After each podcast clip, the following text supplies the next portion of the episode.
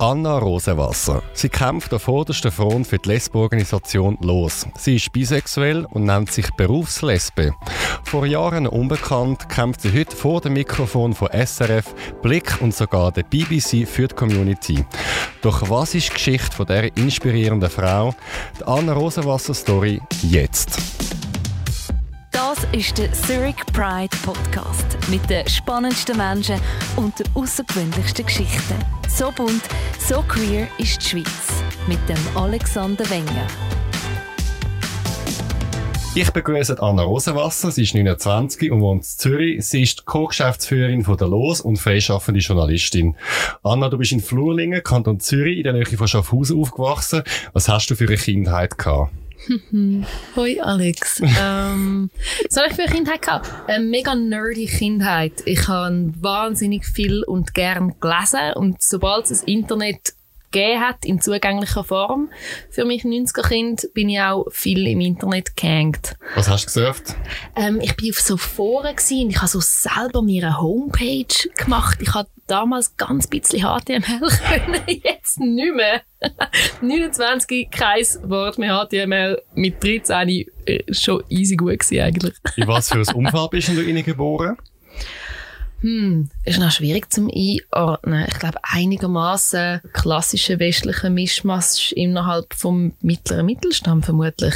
Ähm, Papi Akademiker, Mami nicht, drei kleine Brüder und ich glaube, ich habe rückblickend recht Freiheiten gehabt, zum schauen, wer ich bin und schauen, was mir gefällt. Ich habe mich, glaube nie richtig gedrängt gefühlt. Wo nicht von die aus. Hey, rückblickend nur schon bei Sachen wie Geschlechterrollen mir ist nie gesagt worden, ich darf jetzt nicht Goalie sein beim Shooten oder ich darf jetzt nicht mega viel lesen, wenn ich ich habe diesen Sachen nicht wahnsinnig viel Männlein, Weiblein zugeordnet. Wir sind gerade ein bisschen beim Thema Gender. Du bist die älteste von vier. Hat das einen Einfluss gehabt? Hm, gute Frage. Das müsste ich mal mit einer Therapeutin besprechen.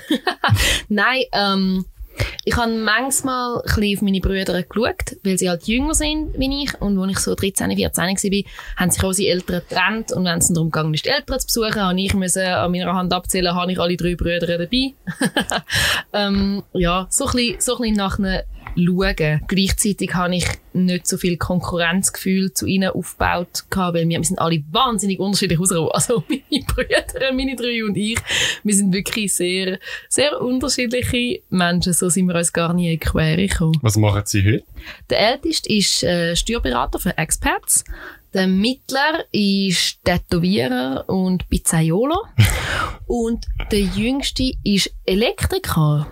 Wir haben wirklich, ich habe ganz lange darüber nachgedacht, hätten wir irgendeine Gemeinsamkeit haben, außer unseren Nachnamen. Und wir haben alle eine Gemeinsamkeit. Wir haben alle ähm, eine recht überdurchschnittliche Leidenschaft für Katzen. Es ist auch wirklich das einzige Thema, wo wir uns zu vierten darüber unterhalten können. Sonst sind wir wirklich fast ein bisschen zu unterschiedlich. Sind ihr dann mit Haustier aufgewacht oder mit Katzen? Hm, ja, wir sind mit einem ganz einem guten Büsi aufgewachsen, im Streitsee. Rip in Peace Streitsee. So ein gutes Büsi gewesen. Vielleicht ist er der Grund, warum wir alle die Gemeinsamkeit entwickelt haben. Wann ist er gestorben? oh, ich glaube, vor so sieben Jahren. Ich, in der Silvesternacht. Seitdem tue ich an Silvester immer auf der Streitsee anstoßen. Oh, schön. Mit Tränen in den Augen. Zurück zu der Kindheit. Kindheit, was ist euren Eltern so wichtig in der Erziehung? Wie solltet ihr dann so rauskommen? Meine Mami ist wichtig gewesen, dass man, ich glaube, dass man nett ist zueinander und nicht wahnsinnig viele Bedingungen stellt, habe ich im Nachhinein das Gefühl. Sie hat damals einfach den Satz rausgelassen, wir sind alles Kinder von dieser Erde. Wenn es um irgendeinen Streitpunkt gegangen ist, irgendein gesellschaftspolitisches Thema, sie hat gefunden, wir sind alles Kinder von dieser Erde. So im Sinne von, wir sind alle gleich. Ähm, ist das gut? Das klingt für mich ein bisschen nach Harmoniesucht. Mir ist es ein bisschen zu wenig radikal im Nachhinein, aber ich glaube, es ist keine schlechte Basis gewesen zum Aufwachsen. Wie fest ist bei euch die halbe Politik gestritten worden? Sehr, sehr selektiv, glaube ich. Meine Mami ist, glaube ich, mehr so ein bisschen casually links. Also, wenn sie es gerade nicht verschlafen hat, ist sie die SP wählen. So ein bisschen so. Also, sie hat schon so ja, doch einigermaßen links, aber nicht so dezidiert. Sie ist, glaube ich, auch nie politisch wahnsinnig aktiv gewesen. Ich hoffe, ich tue ihr jetzt nicht unrecht an, wenn ich das so sage. Ähm, und mein Papi thematisch sehr selektiv. Also Politik ist nicht im Mittelpunkt gestanden bei uns die Und ich habe auch ganz lange das Gefühl gehabt, dass mich Politik nicht interessiert. Und mit der Zeit, als ich so ein Teenie war, haben mir immer mehr Leute angefangen zu sagen, du bist ja so ein politischer Mensch. Und ich habe gedacht, hä, ich bin nicht in einer Partei, ich gehe nicht an Demonstrationen, wie, wie, wie, das ist für mich Politik gewesen, Parteien und Demonstrationen. Ähm, und erst später habe ich gecheckt, wenn Leute mir sagen, ich sei ein politischer Mensch, dann meinen sie, dass ich mich für Formen von Gerechtigkeit und Ungerechtigkeit interessiere und darüber nachdenke. So. Woher kommt das echt? Gute Frage. Vielleicht, manchmal überlege ich mir, dass es könnte mit zusammenhängen, dass ich immer so im Halbschatten von gerecht und ungerecht gsi bin. Also wenn ich han wählen, dann han ich können als nicht jüdisch gelten zum Beispiel, aber wenn ich es han sichtbar machen, han ich können als jüdisch gelten. Das heißt, ich kann mich wie so können, ich habe wie in beide Welten können. Und später mit der Bisexualität ist es auch so gewesen. Ich han problemlos können in die Hetero-Welt eintauchen ich konnte in der Homo-Welt eintauchen. Und manchmal frage ich mich, ob mich das prägt und politisch gemacht hat, dass ich einen Einblick haben Ich konnte dort stehen in einer Gruppe und Leute Judenwitz machen und nicht checken, dass sie damit auch mich meinen. Ich können irgendwo stehen und die Leute können über Kampflesben ablästern und nicht checken, dass sie mich meinen. Vielleicht Jetzt, hat mich das politisch gemacht. Okay. Jetzt, dein Vater ist ja Jude, deine Mutter mhm. ist es nicht, dein mhm. Nachname ist jüdisch und mhm. so wie ich von meinen jüdischen Kollegen weiss, wird das Judentum nur über die Mutter übergeben. Also mhm. was fühlst du dich? ja, äh, gute Frage. Ich fühle mich ähm, auf eine recht ambivalente Art verbunden mit dem Judentum. Aber ich bin hart nicht religiös. Ich bin von ganzem Herzen sehr glückliche Atheistin. Und ich habe es Weile gebraucht, um zu checken, dass Judentum eine Zugehörigkeit ist, die nicht immer mit den religiösen Überzeugungen und Gefühlen zu tun hat. Ich fühle mich im Judentum viel näher wie im Christentum. Im Christentum fühle ich mich recht fern. Jetzt Religion ist ja nicht nur Bibel und Gott etc., sondern auch zum Teil Gesang, Lieder, Ritual, Essen. Mhm. Ähm, was an dir ist denn jüdisch? ähm, ja, ich glaube, am jüdischsten an mir ist tatsächlich mein Nachname, weil er wahnsinnig präsent ist. Also eine der häufigsten Fragen, die ich höre in meinem Leben, ist, ob ich Jüdin bin, weil mein Nachname so penetrant jüdisch ist. Mein zweiter Vorname im Übrigen auch. Im Übrigen auch. Der ich bin, äh, Garmel, das ist ein heiliger Berg in Israel. Ich bin sehr enttäuscht als ich dort hingegangen bin und gemerkt habe, es ist ein Hügel. Es ist kein Berg, aber ich als Schweizerin habe sehr hohe Ansprüche an Bergen. Was ist an mir jüdisch? Dass ich seit meiner Kindheit einen Davidstern um den Hals habe, trage und an mir sehr wichtig ist. Meine Erinnerungen, mein Verhältnis zu Israel ist sicher auch jüdisch. Ja gut, das hat wieder mit der Nationalität zu tun, nicht mit einem, ich weiß es nicht. Man könnte ein Buch füllen mit der Frage, was an einer Person jüdisch ist und was nicht. Du hast mir erzählt im Vorgespräch, dass du nach der Primarie Z und dann ins Gimmi bist. Was bist du für eine Schülerin gewesen? Ich bin eine Schülerin mit sehr ausprägten Stärken und sehr ausprägten Schwächen. Ich habe äh, durch das immer kompensiert und nie aufgeholt. ich bin äh, sehr gut in Sprachen, ähm, sehr schlecht mit Zahlen, recht faul und undiszipliniert gewesen. Aber wenn es darum gegangen ist, ganze Seiten zu füllen, jeden Tag und jeden Tag zu zeichnen, dann habe ich plötzlich u viel Zeit und Energie gehabt. Ich glaube, es ist bis heute ein bisschen so. Ich weiss, Gender äh, ist auch ein doofes Thema, aber es passt genau ins Gleiche, oder? Mädchen mit der Mathe, ist gut mit Sprachen. Bei mir ist es zum Beispiel umgekehrt gewesen. Mhm. Mäßige Sprache super oder ein Sechser in Mathe. Mhm. Im Zeichnen habe ich mich immer aufgeregt, dass Mädchen sagt, ah, meine Zeichnung ist unwüst. Und dann ist er eher, nein, das machst du gut und mhm, so. Mhm, mhm. Also ist doch nicht alles Erziehung? Ist es auch ein bisschen Natur oder ist es wirklich, es gibt keinen Unterschied zwischen Mann und Frau, es ist alles Erziehung? Ich glaube, mega viel hängt auch von der Erziehung ab. Ich frage mich amigs, wie wäre ich, wie wäre ich mit Sachen, wie wäre ich mit Schulfächern gewesen, die als Bubenschulfächer gelten, wenn ich nicht irgendwie vielleicht unterbewusst das Gefühl hatte, dass es, dass es Bubensachen sind. Ich weiß es nicht. Ich etwas, was ich aber wahnsinnig schön gefunden habe, aufwachsen ist, seit ich auch können schreiben haben mir Leute gesagt, dass ich das gut kann und dass ich mit Sprache gut kann und ich habe das verinnerlicht und ich habe das nie mehr angezweifelt, bis heute nicht.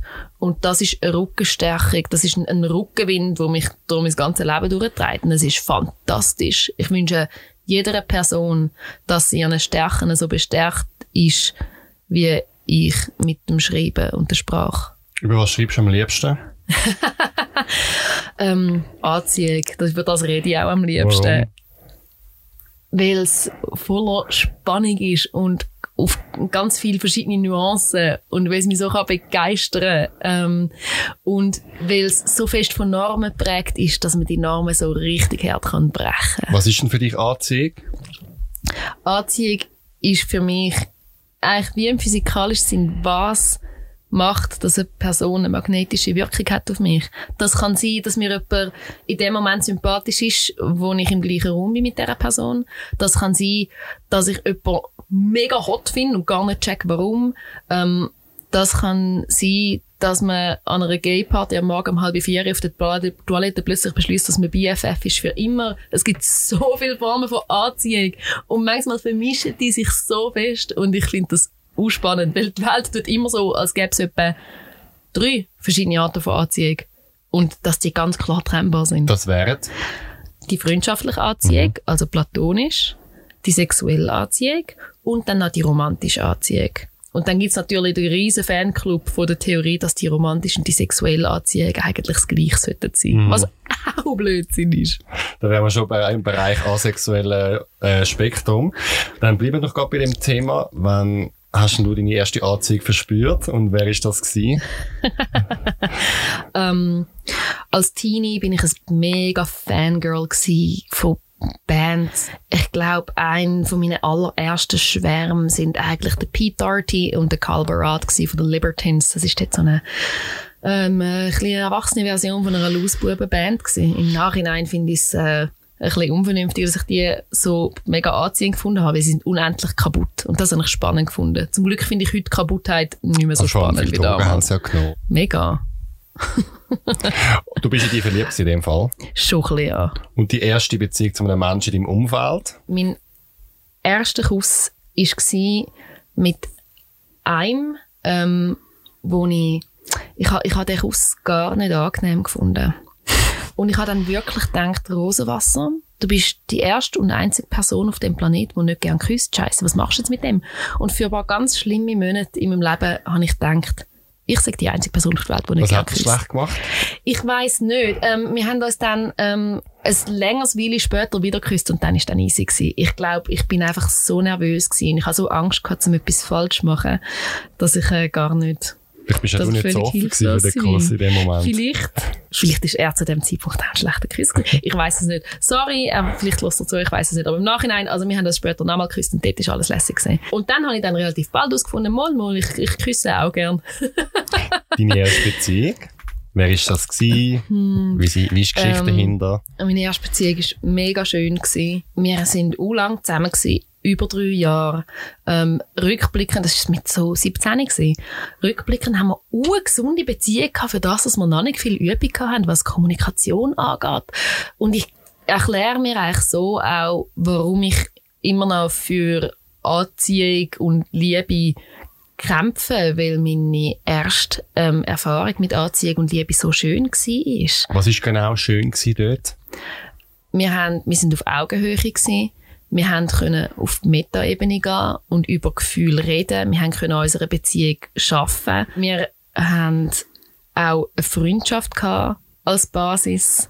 Ähm, wir haben uns nicht geschämt für die Anziehung, die wir empfunden haben. Wir sind von unserem Umfeld unterstützt worden.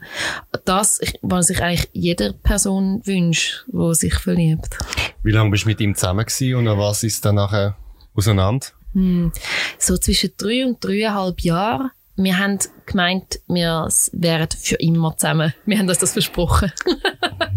ich weiß nicht genau, was es auseinandergegangen ist, weil er hat das beendet. Ich bin am Boden zerstört gewesen. Ich habe es fest nicht erwartet, aber ich habe mich wieder gefangen. Hast du ähm, Kontakt zu ihm?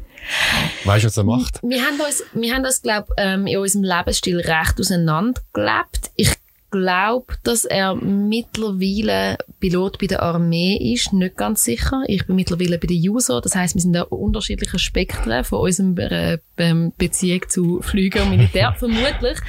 Wir haben keinen Kontakt mehr. Ich habe mal geschrieben, weil im Blick sein Vorname und sein Beruf gestanden ist und sein Alter und das macht jemand so ein bisschen identifizierbar und sobald jemand identifizierbar ist in meinen Erzählungen, frage ich amigs nach. Und dann habe ich kurz nachgefragt. Das ist, und der hat gefunden, ja, eh, ist okay. Das ist so der letzte Kontakt, den wir hatten. Aber ich denke, voller Liebe an ihn zurück, wenn ich immer voller Liebe an alle meine Exen zurückdenke. Ich verdanke ihnen allen sehr viele schöne Erlebnisse. Hast du mit ihm auch das erste Mal gehabt, mit einem Mann? Ja, voll. Ja, voll. Ähm, und das ist, äh, das ist für mich auch, die Beziehung hat bei mir ein mega positives Verhältnis zur Sexualität hinterlassen. Ich habe mich nie müssen schämen. Es ist mega gesund gewesen. Es ist ein mega gesunder Austausch gewesen, auch über das Thema, nicht nur machen, sondern auch darüber reden. Das, was Sex gut macht, nämlich auch darüber reden. Ähm, ja, voll. Wann sind bei dir so erste Gefühle fürs gleiche Geschlecht gekommen? Und so erste Kuss, erste Mal, erste Beziehung mit Frauen? ich habe mich mega lang für hetero gehalten, weil ich gedacht habe, es findet ja, es findet ja alle Frauen schön, oder? Also, man findet Frauen einfach irgendwie heiß. Ich habe sehr, sehr viele Jahre gebraucht, bis ich checkt habe, nein, als Frau, Frau heiß finde ich definitiv nicht hetero. Also, wie kann man das nicht merken, dass die anderen das nicht so sind? Also für mich ist immer klar gewesen, wenn die Buben im Turnunterricht über andere Erst und Brüste reden, dass mhm. mich das nicht anmacht. Also dort habe ich gemerkt, dass ich nicht zu dieser Gruppe gehöre. Voll, aber da werden Mannenkörper und Frauenkörper sehr unterschiedlich behandelt. Ähm, Mannenkörper werden eigentlich immer dargestellt im Zusammenhang mit Macht. Also Superhelden sind ja nie sexy, schau mal, wie rund mein Arsch ist, sondern immer so, schau mal, wie mächtig stark ich bin. Und Frauenkörper werden eigentlich nie als mächtig stark dargestellt, sondern immer als sexy. Auch wenn das Publikum weiblich ist, Frauen werden immer als sexy dargestellt. Auch von Frauen. Genau, genau. Ich habe ja eben, ich habe mega viel gezeichnet und ich meine, als erstes, als erstes lernst, wenn du eine Frau zeichnest, machst du einfach irgendwie ein mega Dekolleté und einen klaren Arsch und eine schmale Taille, weil das das ist, was uns beigebracht wird über Frauenkörper. Es ist so normal, Frauen zu sexualisieren, dass man als bisexuelle Frau häufig gar nicht die Möglichkeit hat, zu checken, hey, meine Anziehung gehört dort nicht rein, sondern ich bin, ich bin zu Frauen hingezogen. Glaubst du denn, ein bisexueller Mann wächst anders auf als eine bisexuelle Frau? Ich glaube schon. Mega fest. Ich glaube, männliche Bisexualität unterscheidet sich da. Das Lustige ist ja, bei bisexuellen Frauen meint man, sie sind einfach so ein bisschen experimentierfreudige Heteros. Und bei bisexuellen Männern denkt man, sie sind einfach nicht ganz geoutete Schwule. Mhm. Das heisst, alle gehen irgendwie davon aus, dass alle auf Männer stehen. Hm, verdächtig. Ja. Es sind schon sehr unterschiedliche es sind schon sehr unterschiedliche Leben, vermute ich. Weibliche Nähe und weibliche Zuneigung hat aber auch viel größere Freiheit, solange sie nicht sexuell ist, wie männliche Nähe. Also in westlichen Mannenfreundschaften darfst du ja nicht kuscheln oder Hände heben. Das ist ultra gay. Als Frauen kannst du Hände hebend zum Altar laufen und Gefühl, die Leute haben immer das Gefühl, sie sind beste Freundin. Ja, Mädchen sind bei uns früher auch immer zusammen aufs WC gegangen, das haben wir Buben auch nie gemacht. Nein, das wäre viel zu schwul, Alex, das ging nicht. Aber deine erste Erfahrung mit der Frau oder der erste Kuss, wo muss man das mm. ansiedeln? Das muss man im äh, Katy Perry Bereich ansiedeln. I kissed a girl and I liked it, hope my boyfriend don't mind it. Ich habe das dort so nicht ernst genommen. Ähm, und sie auch nicht, weil wir einfach gefunden haben, ja, wenn zwei Frauen sich küssen, dann ist das einfach so ein bisschen lustig. Wer war denn sie gewesen und wo ist es passiert? ich glaube es, ich bin mir nicht mehr ganz sicher, aber ich glaube, es war ein Silvesterkuss mit einer Kollegin von mir.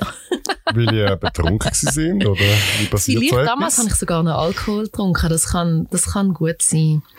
Ja, voll. Und im Nachhinein habe ich gefunden, Mann, Rosenwasser, was fällt dir eigentlich ein, dass du ein Kuss mit einer Frau weniger Gewicht ist wie ein Kuss mit einem Mann? Aber so tickt unsere Gesellschaft eben ähm, Nähe unter Frauen ist irgendwie harmlos und bestenfalls hot für die Männer, oder? Und irgendwie nicht ernst zu nehmen. Hope my boyfriend don't mind it. Kämpfst du heute gegen das Bild, das du selber auch mal gelebt hast? Hey, Total. Ich finde es aber mega wichtig, dass wir uns selber nicht fertig machen für Sachen, die uns beigebracht worden sind. Wenn uns das ganze Leben lang beigebracht worden ist, was es heißt, eine Frau oder ein Mann zu sein, dann können wir uns das nicht innerhalb von einem halben feministischen Essay wieder abtrainieren. Und das finde ich mega wichtig. Ich habe mal etwas, vom Wichtigsten, was ich mal gelernt habe, ist, das Erste, was ich denke über einen Menschen, ist das, was mir beigebracht worden ist. Und das Zweite, was ich über ihn denke, ist die Person, die ich sein will. Also wenn ich jetzt irgendwie, was machen wir für ein Beispiel? wenn sich ein Typ bei mir als bi outet und mein erster Gedanke ist, wow, er will sich einfach sein Coming-out als schwul erleichtern, dann ist das, äh, was mir beigebracht worden ist, gesellschaftlich. Und wenn mein zweiter Gedanke ist, eh nicht, was er mir sagt als Coming-out, das ist die Wahrheit und fertig. Ich verstehe es ein bisschen, weil ich hatte auch zuerst gedacht, ich sage bi, weil mhm. ich mich so habe können einreden, ich bin ja nur halb pervers. Weil ja, es ist wie so eine Gateway to Normality. Genau. Ja. Ich bin nicht ganz pervers, nur halb. Mhm. Aber ja, irgendwann muss ich, ich mir auch ähm, eingestehen. Und ich streite heute mit einem schwulen Kollegen ganz oft. Er sagt eben auch, es gäbe kein Bies. Er sagt immer, from B-Streets to Gay Town. Wow, Und ich okay. sage aber, ja, aber es gibt auch Leute, die immer in der B-Street vielleicht bleiben und nie in die Gay Town kommen. Ich glaube sogar, es ist andersrum. Ich weiß, dass es homosexuelle und heterosexuelle Menschen gibt, aber ich glaube, wenn die Leute sich mehr bewusst wären, wie breit das Spektrum ist von Bisexualität, würden sie sich auch eher als bisexuell einordnen. Ich kenne zum Beispiel recht viele schwule Männer, die einfach hier und da mal eine Frau mega heiß finden oder vielleicht sogar hier und da mal mit einer Frau rummachen oder mit einer Frau ins Bett gehen oder auch schon in ihrem Leben glücklich oder auch unglücklich in eine Frau verliebt sind. Aber sich nie als bi, bi bezeichnen. Und bei den Heteros ist es auch nicht viel anders. Wie viele Leute mir im Vertrauen sagen, dass sie mal verknallt gewesen sind in jemanden ins gleiche Geschlecht oder dass sie so die ein oder andere abenteuerliche Erfahrung gemacht haben, was mega heiß gefunden haben. Das klingt alles nicht sehr hetero oder homosexuell. Ich glaube, es sind eigentlich ein bisschen mehr Leute bei, wie das man würde denken, wenn sie nur den Wikipedia-Eintrag zu Bisexualität mal kurz würde überfliegen. Du hast mir erzählt, dass du mit 25 auf Israel bist und nachher dort etwas Wichtiges kennengelernt hast. Magst du mir die Geschichte erzählen? ja, voll. Ich hab, mein Papa ist ja Israeli und ich habe mit 19 angefangen, recht regelmäßig auf Israel gehen und dort so ein bisschen um Couch surfen, ein bisschen Hebräisch lernen, ein bisschen hängen, ähm, die Stadt von herzigen Israelis zeigen lassen, natürlich. Und mein einer Couchsurfing-Host hat an einem Abend, wo mir äh, eine Kollegin abgesagt hat, sehr äh, vielversprechend gesagt, heute kommt dann ein Kollege von mir zu uns Basketball schauen. Er ist im Fall Araber. Und ich so, ja, who the fuck cares? Und äh, der, der dann gekommen ist, an dem Abend, wo ich eigentlich weg sein und der ominöse Araber war, in den habe ich mich dann uh, fest verliebt. Wieso? Beschreiben mal. Wieso habe ich mich in ihm verliebt? Er ist ein wahnsinnig schlauer, faszinierender, leidenschaftlicher Mann, wirklich. Mega, er hat, er, er hat einen riesen Fokus in seinem Leben, so. Er weiß, wo er hin will. Er ist mega neugierig, er kann gut argumentieren. Ähm, ja, voll, ist wirklich, ja, dann, was ist passiert mit ihm? Ah, was ist passiert mit ihm? Was ist passiert mit mir? Ähm, wir haben uns ineinander verliebt. Wir haben eine Fernbeziehung ein Jahr lang. Und dann haben wir uns getrennt. Fernbeziehungen sind mega schwierig, weil es wirklich nur alles oder nichts gibt. Und irgendwann haben wir gemerkt, nichts ist gesünder für uns wie alles. Jetzt ein Araber und eine fast Jüdin, das dann fast ein Romeo und Julia mäßig. Wie haben die Familien darauf reagiert? Ja, also Romeo und Julia sind Teenies gewesen und haben sich je selbst gemordet. Das ist bei uns beides nicht der Fall gewesen. Er und ich haben sehr ähnliche politische Einstellungen gehabt. Die Leute haben einfach wahnsinnig gern das Narrativ gehabt von er und ich, wir sind so unterschiedlich. Aber eigentlich sind wir uns recht ähnlich gewesen also beide pro Palästina? ich äh, mache da keine nähere Angaben, weil ich äh, mich mittlerweile von dem Thema ein bisschen distanziere. Aber ja, Medien, Medien, richtig. Ähm, er hat ähm, ein zweifelhaftes Privileg gehabt, dass er äh, weißer und ähm, unarabischer hat können wirken, wie das ist. Ähm, er hat das akzentfreies Hebräisch gehabt. Er hat nicht arabisch ausgesehen, in Anführungszeichen. So haben wir das einigermaßen können uns äh, anscheinend Kontrast ein bisschen verdecken. Aber eigentlich, es hat sich für uns nicht wie ein Kontrast angefühlt. Es hat sich für andere Leute wie ein Kontrast angefühlt. Sie finden es ja auch irgendwie geil, die, sich die Geschichte erzählen von einem Paar, wo so unterschiedlich ist. Dabei haben wir völlig andere Unterschiede gehabt, die nichts damit zu tun haben, dass er ein Palästinenser ist. Ah, ähm, Palästina sogar nicht? Ja. Mhm. ja. Wir haben unterschiedliche Vorstellungen gehabt davon, wie das eine Beziehung soll aussehen. Und ich glaube, ich habe gemerkt, welche Beziehungsnormen, dass mir überhaupt nicht passen. Ich Was kann nämlich, ich kann sehr fest in einen Menschen verliebt sein und trotzdem wahnsinnig gern mit anderen Leuten flirten. also wenn Monogamie, dann also so. Ja, Ja, voll. Und ich habe, glaube bis dort gar nicht, gar nicht so gecheckt, dass ich da nicht so ticke, wie die Erwartung an eine junge Frau ist. Dass, nämlich, dass ich mich in jemanden verliebe und nachher niemand mehr sonst anziehen finde. Blödsinn. Ich funktioniere halt nicht so. Ich wollte auch gar nicht so funktionieren. Ich finde es mega schön, um ganz viele Leute anziehen zu finden. Das heisst, ihr habt das beendet. Was hast du von dieser Beziehung oder von dieser Begegnung mitgenommen? Ich glaube, das, was ich schon erzählt habe, nämlich, dass Leute gerne Sachen eininterpretieren in die Identität von einem Paar, dass meine Form von Beziehung nicht kann klassische Monogamie sein, wo man so muss tun, als gäbe es nur noch jemanden im Leben. Dass es Wissen, wie viel Energie, Zeit und Geld das Fernbeziehungen kostet. Ich habe nachher noch mehr Fernbeziehungen gehabt, tatsächlich. Ich habe dem nichts dazu gelernt. Aber ähm, das Wissen habe ich schon mal gehabt. Die Beziehung hat mich recht politisiert. Mehr, wie ich vorher politisch war. Ich bin darum Politikwissenschaft studieren an der Uni. Wegen ihm? Wegen ihm. Aber nicht konkret wegen jetzt Israel und Palästina, sondern mehr wegen dem Thema Menschenrecht oder Politik oder wie funktioniert Staaten untereinander? Ich habe im Austausch mit ihm, er ist sehr ein politischer Mensch, erkannt, wie groß der Einfluss auf das Menschenleben ist, wenn Staaten Entscheidungen treffen. Und das habe ich genauer wissen. Das heißt, du bist nachher Politologie studieren. Wir fassen zusammen, du hast jetzt zwei Beziehungen mit Männern. Einmal Knusch mit der Frau, was ja nicht zählt, sozusagen. wann, wann, wo ist dein erster Schritt in die Query-Welt? Gibt es einen ähm, Punkt Null für dich? Gibt es einen Punkt Null für mich? Ja, den gibt's. Ich habe ich habe dann noch mehr Beziehungen mit Männern und noch allerlei Sachen mit Männern, die keine Beziehungen waren. Ähm, und ich habe hier und da ein bisschen zu Anlässen gespienzelt, wo so geheißen for Gays and Lesbians. Und ich habe gedacht, ich bin ja nichts von beidem. Was wollte ich dort? Ich habe noch nicht einmal das Wort bi irgendwie so richtig kennt und anerkennt, dass es das gibt, weil ja die ganze Welt so tut, als würde Bisexuelle nicht existieren. Und dann hat mal eine Kollegin von mir, die ich mal kurz so ein bisschen datet habe, mir ein Milchbüchlein auf meinen Küchentisch geknallt. Das war ein queers Magazin dort. Die Milchjugend hat es noch nicht gegeben, nur das Heftli.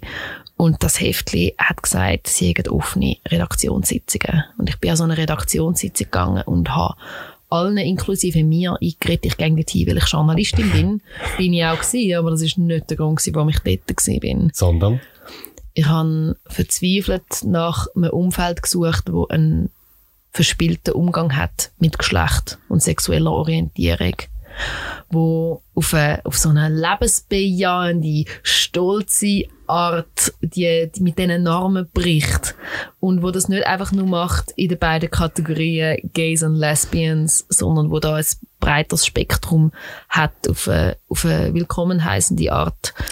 Was hast du denn dort gelernt, in der Milchjugend oder bei der Redaktionssitzung? Es hat keine Genderpolizei gegeben, die mich gefragt hat, ob ich lesbisch genug bin. Ich habe mich nie müssen beweisen und das Wichtigste, was ich dann gelernt habe, ist, dass es nicht darum geht, den Leuten zu beweisen, dass man den Namen spricht, sondern dass man die Norm kritisiert, dass es keinen falschen Weg gibt, eine Frau zu sein oder ein Mann und keinen falschen Weg gibt, zu lieben und dass man stolz darf sein auf die Erkenntnis.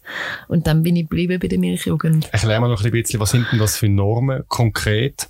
Also redest du jetzt von, mhm. wie man mhm. sich kleidet oder mhm. ob sich Männer schminken oder von welchen Normen redest du? Mein zweiter Milchjugendanlass dort war, dass ich ähm, leiten bei so einem Wochenendlager. Die Milchreis, die gibt's immer noch. Und ich habe dort ein Karo-Hemd angelegt, weil ich Angst hatte, dass ich nicht lesbisch genug aussehe. Und es gibt die enorm hetero Frauen, sehen feminin aus und Lesben sehen entweder auch ultra feminin aus, weil hot, oder sie haben das Weiblichkeitsspiele verloren und dann sehen sie aus wie Kampflesben. Und das ist dann auch schlecht, oder? Und das sind so die Normen. Und die kann man auseinandernehmen und sich aussuchen, was einem passt. Was hat es denn so viele Leute gegeben dort, die dich fasziniert haben und dich bestätigt haben, dass du am richtigen Ort bist? Hey, eigentlich die ganze Milchjugend, weil es so unterschiedlich war. Ich habe ja so viele Vorurteile müssen abbauen, wo mir eingeredet worden sind. Ich habe dort Lesben gesehen, die nicht ausgesehen wie Kampflesben. Und ich habe die angeschaut und gedacht, krass, die ist lesbisch. Ich hätte das nie gedacht von der. Und die ist ja mega nett. Also all die negativen Vorurteile, die ihm beigebracht werden. Es hat aber auch Leute gegeben, die total dem Klischee entsprochen haben. Die schwuchtligsten Schwulen.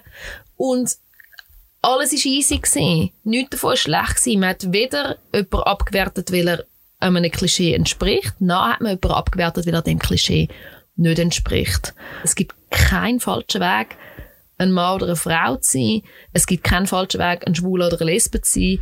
Und die Erkenntnis, dass es ein Spektrum gibt. Es gibt ein Spektrum zwischen Mann und Frau, es gibt ein Spektrum zwischen Homo und Hetero. Hat es dort auch mal ein erstes Mal, einen ersten Kuss gegeben oder das erste Mal, wo nicht so Katy Perry hartpatzig war? ähm, ja, für mich ist es die Erkenntnis, wie sich Anziehung zu Frauen kann anfühlen in Action, ist für mich ähm, ein längerer Prozess gewesen Praxis ist länger gegangen wie die Theorie für mich, aber das Schöne war auch, ich habe mir die Zeit ja können nehmen, ich hatte keinen Stress gehabt.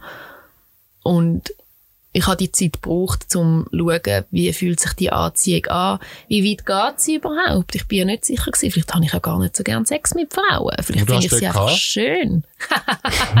ähm, hey, mega lang im Fall nicht. Für das, dass ich bei der Los arbeite, habe ich gar nicht, habe ich gar nicht so viel umgeschlampt in der Frauenwelt. Leider. Die Frauen haben auch gar, ich habe zuerst mal mega müssen lernen, ähm, wie man mit Frauen flirtet und wie man Frauen datet. Ist ich bin mir, hey, mega fest. Ich Stimmt persönlich finde, meine Erfahrung war und immer noch, Männer daten als Frau läuft schon nach gewissen Rollen ab. Der erste Schritt passiert häufig vom Mann aus. Als Frau darfst du auch mal, also darfst du eigentlich ja nicht selber ähm, initiativ sein, weil dann bist du irgendwie aufdringlich und unweiblich. Ich musste lernen, zum, zum Klartext reden und auch mal den ersten Schritt machen mit Frauen, eigentlich auch mit Männern. Also, habe ich eine Frau oder einen Mann bin, ist völlig irrelevant. Wenn ich jemanden, wenn ich jemanden möchte, dann kann ich einmal den ersten Schritt machen. Aber wie macht man denn das unter den Frauen mit dem ersten Schritt? Wenn ja beide beigebracht oder sozialisiert worden sind, dass man auf, auf die anderen warten? in der Welt der frauenliebenden Frauen gibt es wirklich das Phänomen, dass man, ja, dass es u lang nicht, nicht Fürsche geht, weil sich niemand so recht getraut.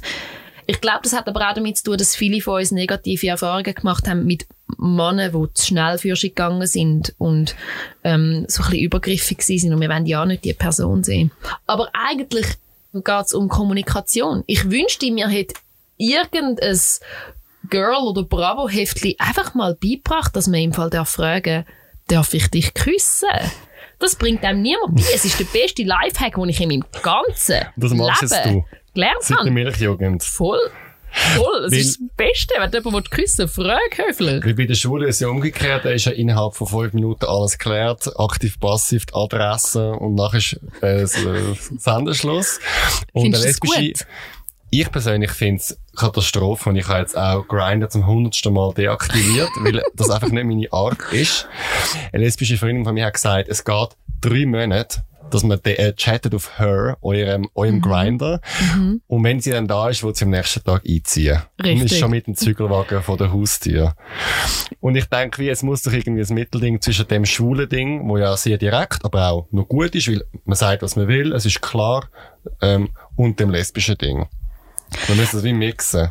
Ich glaube, beides kann ja gewissen Leuten entsprechen. Also es gibt sicher Leute, die sind hure froh, wenn sie drei Monate sich sehr langsam aneinander annähern und es gibt Leute, die sind hure froh, wenn sie ähm, nach fünf Minuten miteinander im Bett können sein. Ähm, die Frage ist nur, können wir darüber kommunizieren, was wir wollen? Und ich glaube, das können wir noch nicht. okay, jetzt bist du also dran. Wann ist für dich klar gewesen, bisexuell und wie war das Outing bei Freunden, Familie etc.? Es ist für mich lange nicht klar gewesen. Ich habe mich eine Weile lang zuerst auch mal noch als Pan identifiziert, aber ich habe dann gemerkt, es fühlt sich komisch an, um das Leute zu sagen. Und bi ist dann, hat sich dann angefühlt als Wort, wie wenn ich in einem Kleiderladen die richtige Größe gefunden hätte.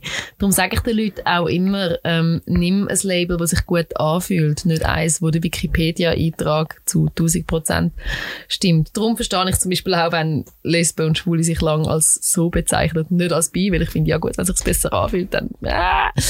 Ich widerspreche mir da ein bisschen selber, aber die Leute widersprechen sich da auch. Was ist denn deine Definition von Bisexualität?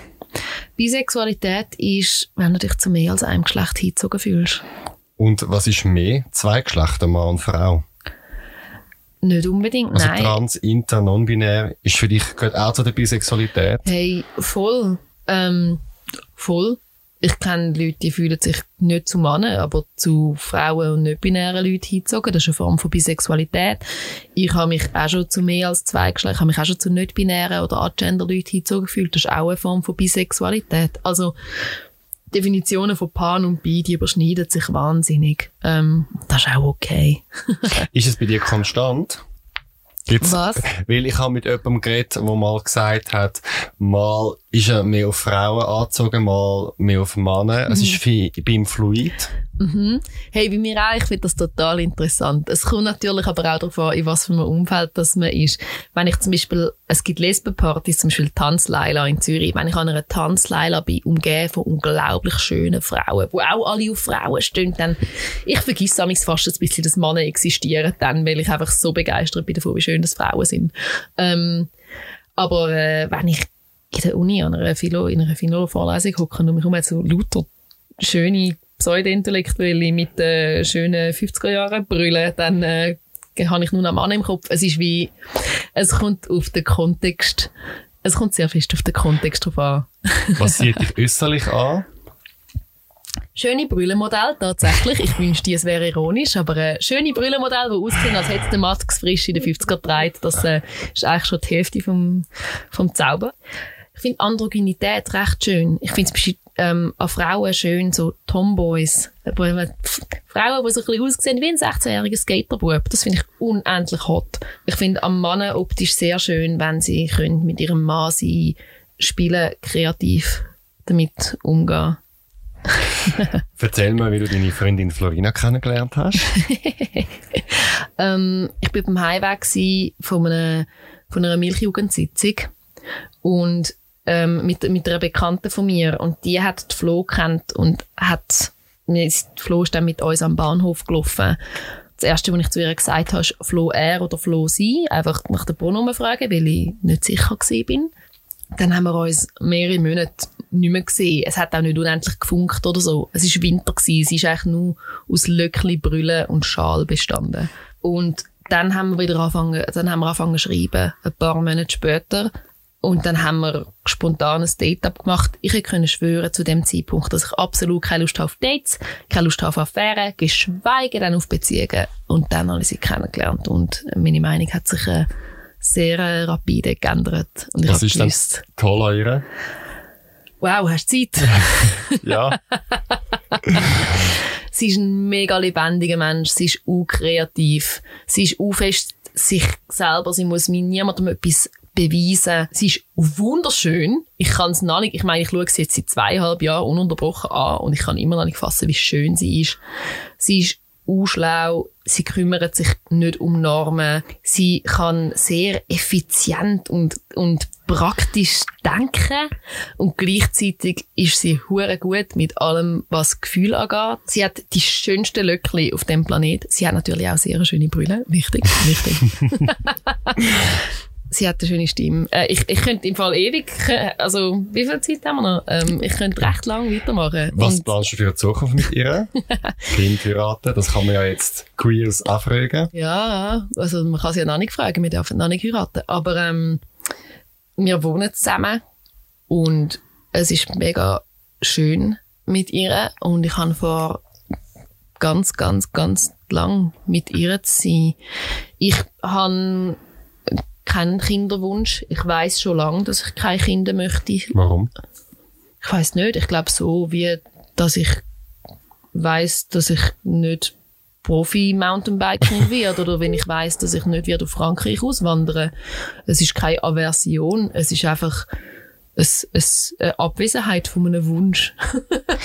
Wir reden gerade noch ein bisschen weiter und erfahren, wie du zu der Los bist, was du für Visionen für die Los hast. Und du verratest uns auch, was dich so der Community richtig aufregt. Doch zuerst kommen wir zu unserem Themaaufruf. Wir suchen Gäste für unseren Podcast. Eine monogame Beziehung kommt für dich nicht in Frage. Du und deine Partner sind polyamor. Das heißt, ihr habt mit mehreren Menschen eine Beziehung und die haben wiederum auch mit mehreren Menschen eine Beziehung. Wenn ihr erzählen, wie das organisatorisch geht und wie ihr zum Thema Eifersucht steht, dann meldet euch jetzt. Unser Thema demnächst heisst Liebesdreieck, wir teilen unsere Partner. Melde dich per Mail an podcast.zhpf.ch oder über unsere Social Media Kanäle. Wir heißen Zurich Pride auf Facebook und auf Instagram. Wolltest du dich engagieren bei unserem Verein der Zurich Pride, dann wird jetzt Mitglied. Mehr Informationen zu unserem Team und zu unserem nächsten Pride vom 19. und 20. Juni 2020 findest du auf www.zurichpridefestival.ch. Zurück zu dir, Anna. Wie bist denn du zu dieser losgekommen? Ich habe los zuerst nur aus der Distanz kennt. Ich habe es ein bisschen komisch gefunden, dass man immer noch muss einen Frauen- und einen Mannenverein haben für die Homos, weil ich gedacht habe, komm, wir wissen mittlerweile, dass es mehr Geschlechter gibt. Und ich habe los eigentlich nie auf diesen Kanal wahrgenommen, wo ich selber drauf bin. Ich habe mich voll, voll nicht ähm, repräsentiert gefühlt. Einerseits von meiner Generation als 90er-Jahrgang ähm, und andererseits auch als bisexuell. Sie heißen ja Lesbenorganisation und sie haben nie das Wort bisexuell verwendet. Und dann ist die Stelle von der Geschäftsleiterin frei geworden. Und ich habe gedacht, entweder ist meine Bewerbung jetzt total bizarr daneben oder es ist genau das Richtige. Und es ist genau das Richtige Sie haben ähm, jemanden gesucht, der jüngere Generationen kann ansprechen kann und wo die Los aufmacht. Und mit dieser Aufgabe und dieser Motivation bin ich Geschäftsleiterin geworden von der Los. Wie muss ich mir das vorstellen? Du stehst dann vor ein paar älteren Lesben vom Vorstand und sagst, mhm. ich mache alles falsch. Die Los hat mega viel richtig gemacht. Ähm, ich meine, die gibt es schon seit 1989. Die Los ist älter als ich.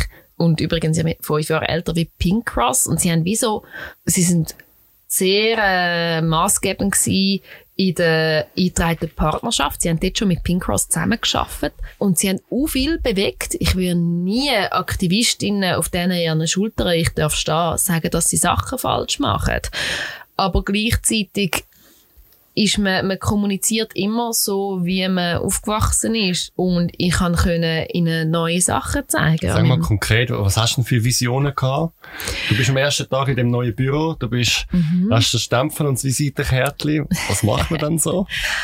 Meine Vision war, dass jede Frau, die auf Frauen steht in der Schweiz, sich bei der Los die fühlt. Und dass die Los nicht nur kann politische Sachen bewirken, sondern auch dafür sorgen, dass wir frauenliebende Frauen uns weniger schämen für wer wir, für die, wo wir sind und dass wir letztendlich auch glücklicher sind und stolz auf uns. Mein erster Schritt an meinem ersten Arbeitstag war, ich habe Instagram aufgemacht. Also, bitte. und dann?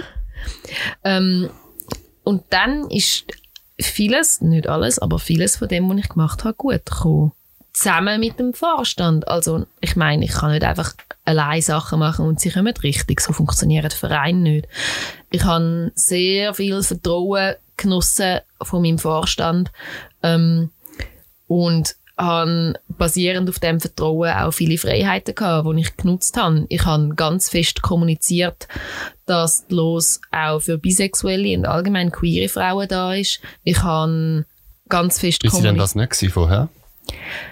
Ich glaube, sie war es und hat aber verpasst, um das sehr deutlich zu kommunizieren. Weil in den Statuten stehen ja immer noch frauenliebende Frauen oder ich glaube sogar Lesben äh, konkret. Also von Trans, Inter und so ist ja nichts zu lesen. Mhm. Ähm, die Offenheit gegenüber Transfrauen, die ist auch implizit schon da gewesen, aber explizit noch nicht so.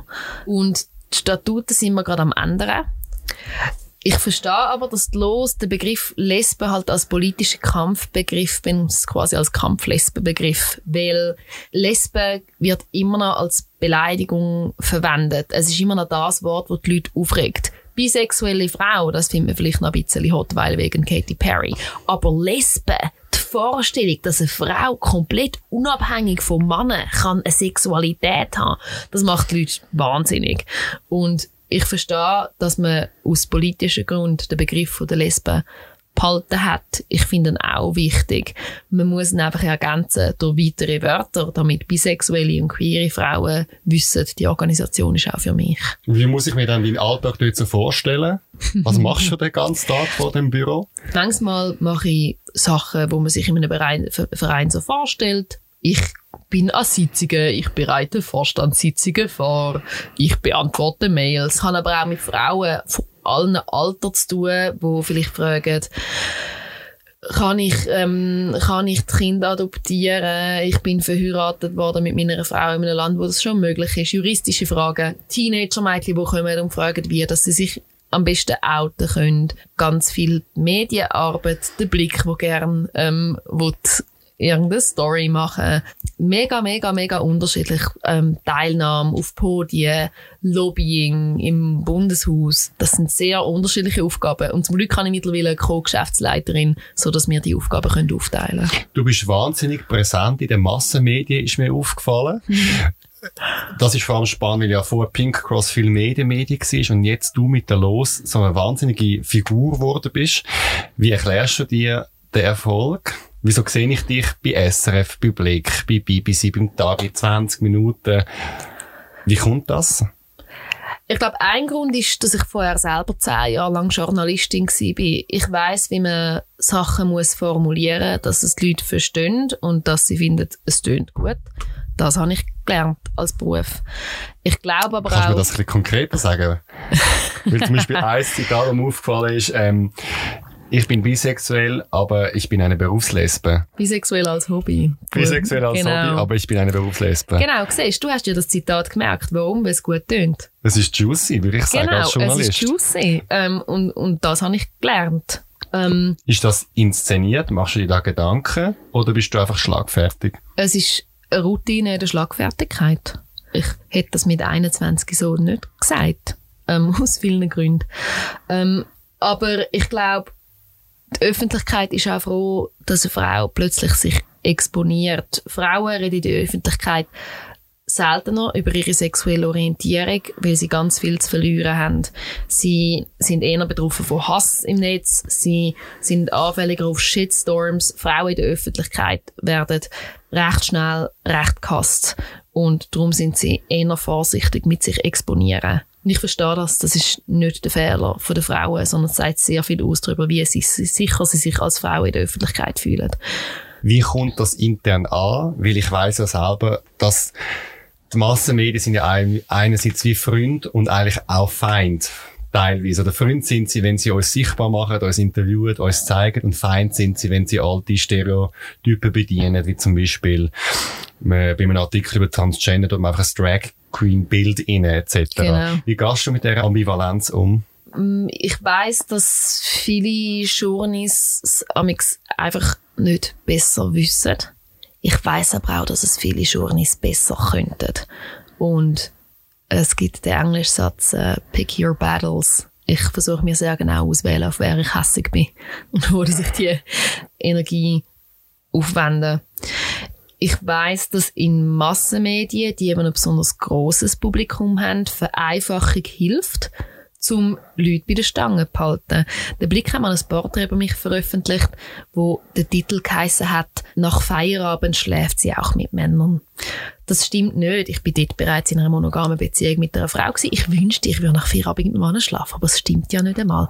Ähm, ich hatte dann auch ein paar sehr äh, juicy Nachrichten bekommen von Männern, die sich erhofft haben, dass ich äh, zum Glück nicht. Ähm, oh mal, oh doch, doch. Und ähm, äh, dass sie nach äh, meinem Feierabend noch rasch könnten mit mir. Aber gleichzeitig weiss ich, der blöde, blöde, sehr vereinfachende und nicht ganz wahre Titel hat dafür gesorgt, dass vielleicht die ein oder andere Person, wo sich sonst null für Bisexualität, geschweige denn für Lesben außerhalb von einer Pornokategorie interessiert, den Artikel gelesen hat.